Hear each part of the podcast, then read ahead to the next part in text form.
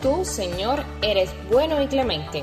rico en misericordia con los que te invocamos. Mientras te preparas para la misa, el Señor se acerca, te encuentra, se pone delante de ti y con sus manos en tus oídos te dice, Efetá.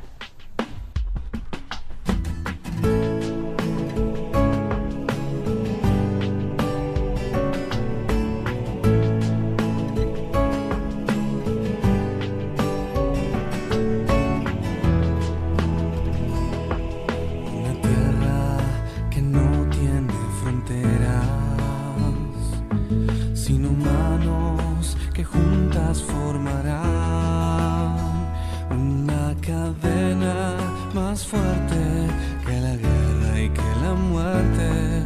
Lo sabemos, el camino es el amor. Una patria más justa y más fraterna, donde todos construyamos la unidad, donde nadie es desplazado, porque todos son llamados. Sabemos, el camino es el amor. Un nuevo sol se levanta sobre la nueva civilización que nace hoy.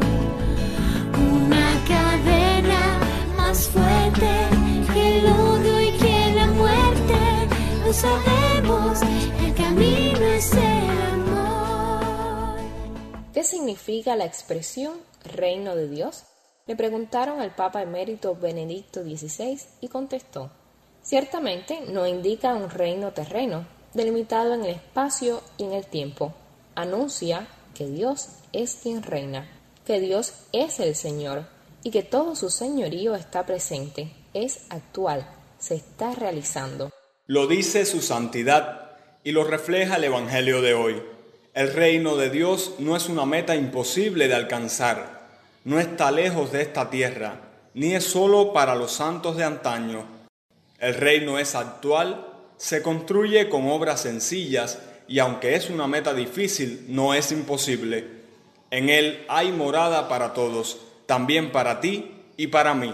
Tómate un tiempo y revisa tu semana. ¿Qué has hecho estos días para construir el reino?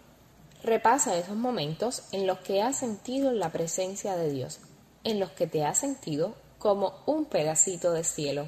Da gracias a Jesús por esos momentos y pídele que te ayude a edificar su reino.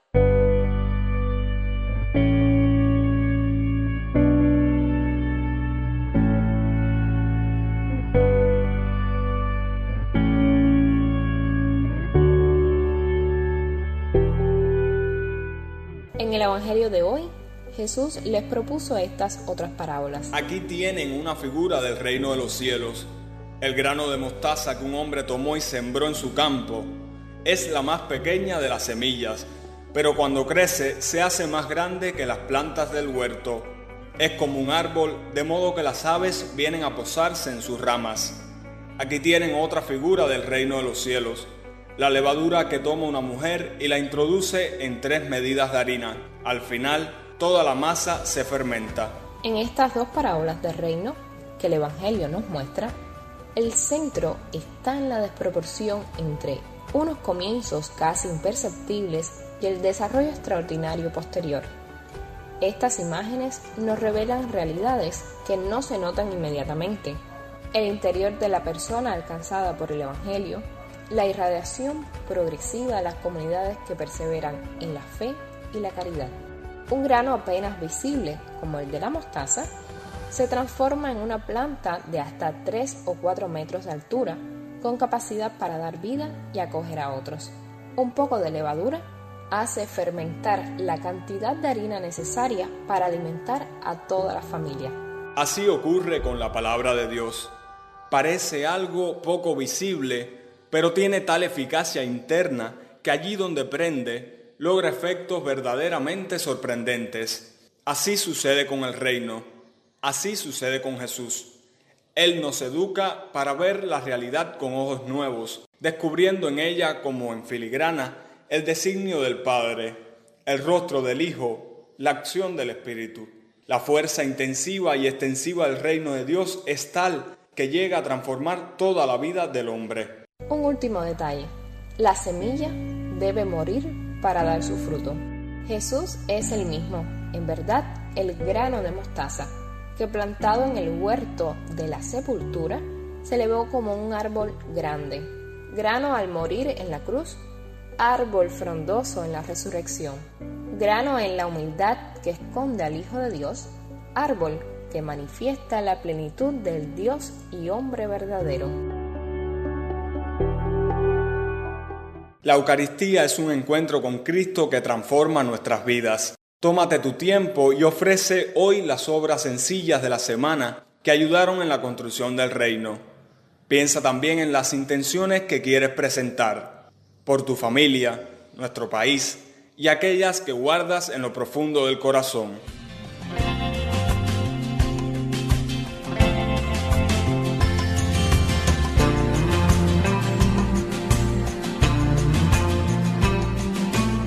Con estas súplicas, presenta también las de la Iglesia. Ora por el Papa Francisco, que Dios le dé la fuerza necesaria para conducir la Iglesia por los caminos del reino, y por nuestros obispos y sacerdotes cubanos, que en estos tiempos de pandemia tienen que tomar decisiones para cuidar de los fieles. Ora por las familias, para que a pesar de la necesidad y escasez de alimentos, no pierdan el horizonte de la fe y la esperanza y por tu comunidad, para que sea tierra fértil donde los granos de mostaza puedan germinar. Nos unimos también a la acción de gracias por los 190 años de la presencia en el mundo y 26 en Cuba de las Juventudes Marianas Vicencianas. Recuerda además a nuestra Arquidiócesis Primada Santiago de Cuba, que el próximo 25 celebra su fiesta patronal en el Día del Apóstol Santiago. Al apóstol encomendamos también a los españoles y veterinarios, que lo veneran como patrón. Con el deseo de ser santos, oramos al Señor con la oración que toda la iglesia reza hoy. Muéstrate propicio con tus hijos, Señor, y multiplica sobre ellos los dones de tu gracia, para que encendidos de fe, esperanza y caridad, perseveren fielmente en el cumplimiento de tu ley por nuestro Señor Jesucristo, tu Hijo, que vive y reina contigo en la unidad del Espíritu Santo y es Dios por los siglos de los siglos. Amén. Invitándote a trabajar por el reino que está presente allí donde Cristo es amado y donde su amor nos alcanza, nos despedimos hoy con el canto de nueva civilización. No olvides que el Papa Francisco dice que un corazón sin brújula es un peligro público. Y que la brújula del cristiano es Cristo crucificado. Que en Él y su palabra siempre encuentres tu senda. Dios te bendiga. Es un servicio, lo sabemos, el camino es el amor.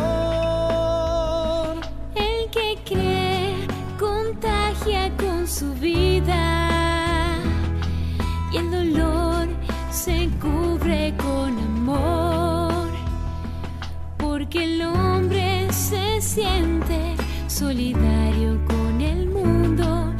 sabemos, el camino es el amor.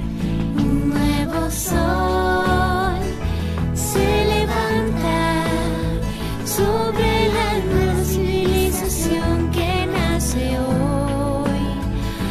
Una cadena más fuerte que el odio y que la muerte. Lo sabemos, el camino